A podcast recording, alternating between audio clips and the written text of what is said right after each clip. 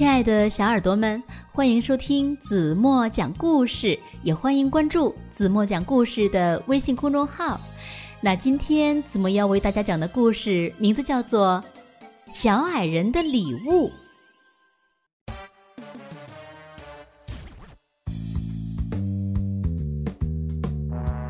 从前有一个好心的裁缝和一个罗锅金匠，他们俩呀。结伴旅行，他们走啊走啊，当太阳落山的时候，终于来到了一座山脚下。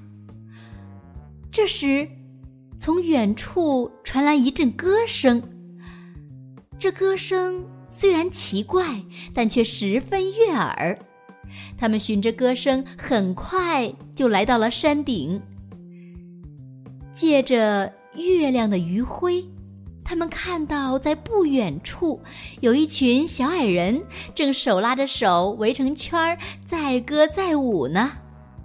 裁缝和金匠惊叹地说：“哇，他们是多么快乐呀！”就在这个时候，站在圈儿中间的一位老人，捋着花白的胡子，向他们招了招手。而其他小矮人们呢，则唰的一下子散开了，让出了一个小口子。金匠呢，背着他的大罗锅，大胆的加入了小矮人的圈子，而裁缝则有些迟疑。但看到所有的人都玩的那样开心，他便也鼓起勇气走了进去。他刚一走进去。舞圈儿就合拢了，舞蹈又开始了。跳了一会儿，老人突然从腰间抽出一把锋利的刀，向裁缝和金匠走去。俩人一看，吓坏了，哆哆嗦嗦地说：“你你你你要干什么？”可是老人没说话，抓住金匠和裁缝，就把他们的头发和胡子剃了个精光。裁缝和金匠害怕极了，以为接下来老人会杀了他们。可奇怪的是，老人却友好的拍了拍他们的肩膀。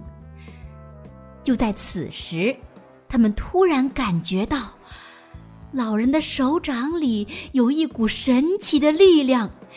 这股力量让他们感受到了全体小矮人的友好。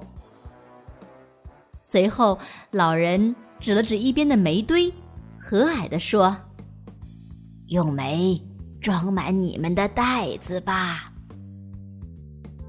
裁缝和金匠对视了一下，虽然很是疑惑，但还是照着老人说的去做了。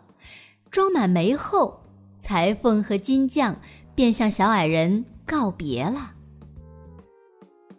裁缝和金匠走呀走，准备找间小屋休息一下。他们刚走进山谷，附近僧院的钟声就咚咚咚的敲响了十二下。远处小矮人的歌声一下子就消失了，整个山谷顿时变得静悄悄的。两个人加快脚步，终于来到了一家小旅店。他们倒在草垫床上，呼呼呼的就睡着了。他们呀，实在是太累了，甚至忘了把身上的袋子拿下来。睡了没多久，他们就觉得身上沉甸甸的。金匠喘着气说：“哎哎哎，怎么这么重呀？”“是啊，我都喘不上气了。”他们说着，便把手伸进袋子。“哦天哪！”他们惊叫着，袋子里装的竟然不是煤块儿。是金子，他们立刻从床上蹦了起来。谁知，当他们看到对方的时候，着实又被吓了一大跳。他们被剃掉的头发和胡子都回来了，完好无损的长在各自的头上和脸上。两个人，你摸摸我的头，我摸摸你的胡子，过了好久才缓过神儿来。金匠说：“嗯，我们再去一次吧，带回更多的钱来。”裁缝指着满袋子的金子说：“ 我知足了。”但是作为朋友呢，裁缝还是决定留下来等金匠回来。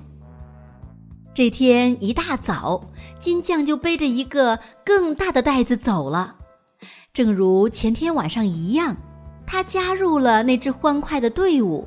临走时，老人依旧让他装些煤块儿。这下子呀，可把金匠乐坏了，他毫不犹豫地把包装得满满的。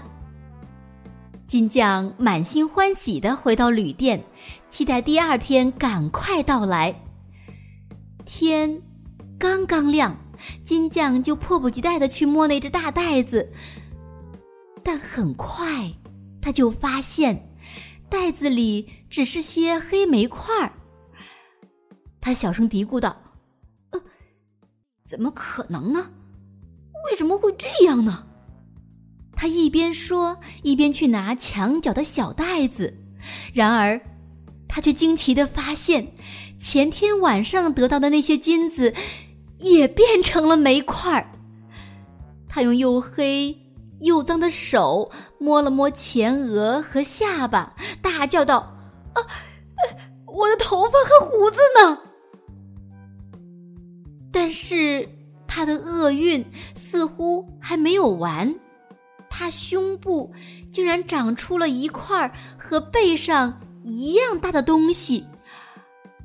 他这才意识到，现在所发生的一切都是对他贪婪成性的惩罚。他害怕的大哭起来。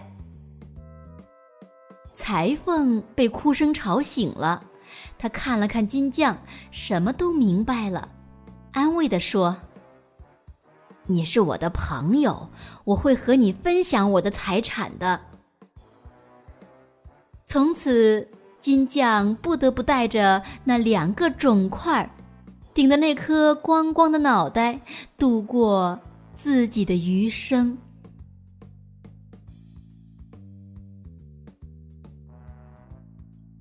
好了，亲爱的小耳朵们，今天的故事子墨就为大家讲到这里了。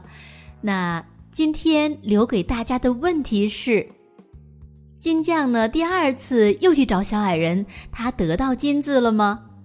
他变成什么样子了呢？那这一切都是什么原因造成的？你们知道吗？